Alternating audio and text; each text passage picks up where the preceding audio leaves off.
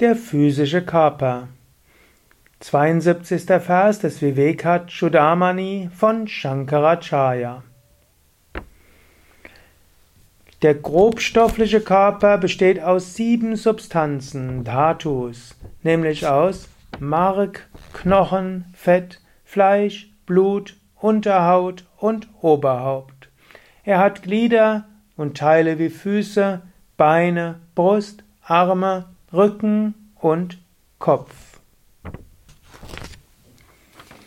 Om Namah Shivaya und herzlich willkommen zum Viveka Chudamani Podcast, zum Vortrag über Viveka Chudamani, auch Teil der täglichen Inspirationen, Teil des Vedanta Podcast und auch Teil unserer Seiten über Viveka Chudamani. Wir sind gerade im 72. Vers. In diesem 72. Vers spricht Shankara darüber, wer wir nicht sind.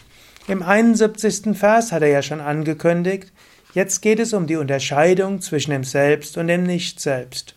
Zunächst der Körper. Bin ich der Körper? Natürlich, ich bin nicht der Körper. Da geht er jetzt schrittweise heran. Hier sagt er, analysiere erstmal den Körper.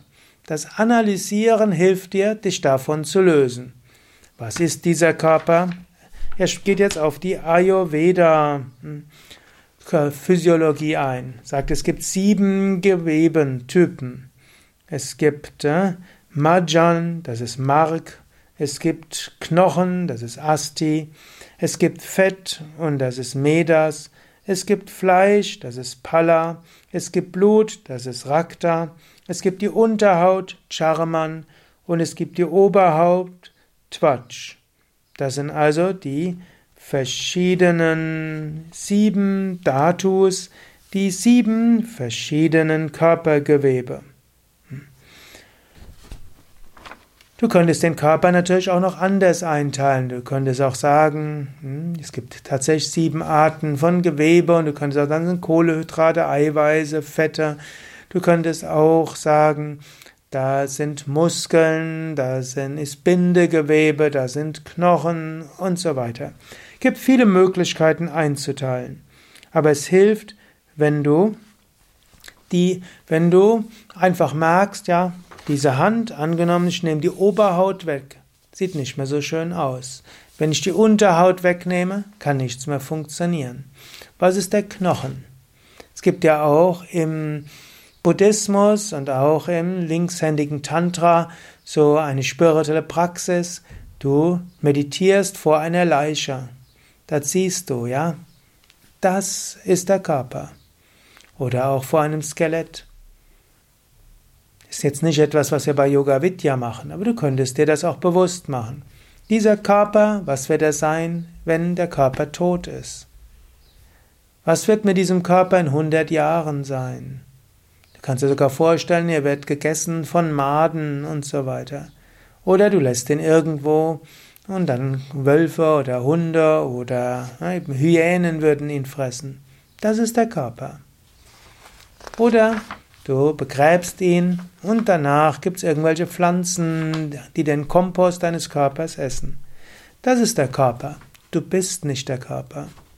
Sagt auch nur hier, der Körper hat Glieder und Teile, hat Füße, Beine, Brust oder man könnte sagen Rumpf steht hier wahrscheinlich im Originaltext. Und du hast ja, noch Arme, Rücken und Kopf. Gerade mal schauen, was hier so alles steht. Da ist also Füße und Unterschenkel Pada. Es gibt Oberschenkel, also Uru. Es gibt tatsächlich die Brust, Vakshas. Du hast Arme, Bhuja. Da sind Rücken, Prishta und Kopf, Mastaka ist keine vollständige Aufzählung. Shankara will dich jetzt nicht einführen in die Ayurveda, Physiologie und Anatomie. Er will einfach nur sagen, ja, das ist Einteilung. Du brauchst dann auch nicht zu sagen, oh, ich habe so viel Schmerzen. Du kannst nur sagen, Unterarm produziert gerade schmerzhafte Empfindungen. Und anstatt zu sagen, oh, ich sehe heute ganz schlecht aus, kannst du sagen, Oberhaut hm, hat momentan, hm, ist, äh, strahlt momentan nicht. Oder anstatt zu sagen, oh, mir geht so schlimm, kannst du sagen, im Bauchbereich funktioniert etwas nicht richtig.